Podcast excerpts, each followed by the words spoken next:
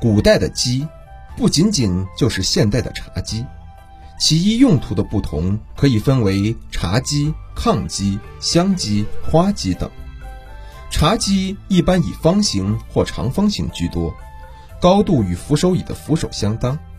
通常情况下是两把椅子中间夹一茶几，用以放置杯盘茶具，故名茶几。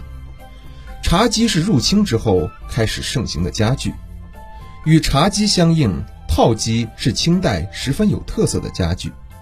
套几可分可合，使用方便，一般为四件套。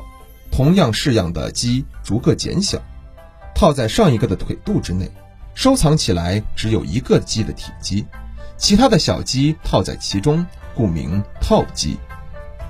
炕鸡也叫做靠鸡、平鸡，长和宽的比例与炕案相仿。高度一般较抗案还要矮一些。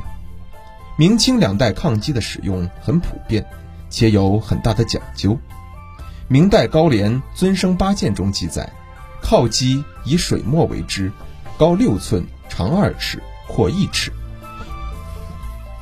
有多置之榻上，侧坐靠衬，或置熏炉、香盒、书最便。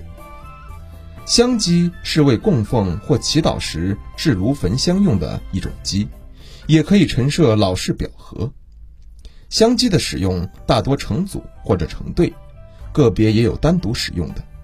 香鸡的式样较多，有高矮之分，且不专为焚香，也可用作他用，如摆放各式陈设、摆玩之类的，以供清玩，甚快心目。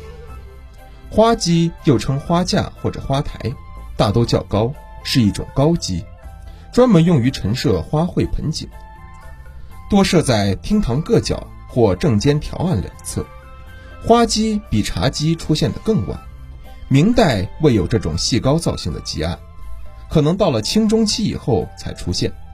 晚清时期花基盛行，流传于世的大多都是此时期的作品。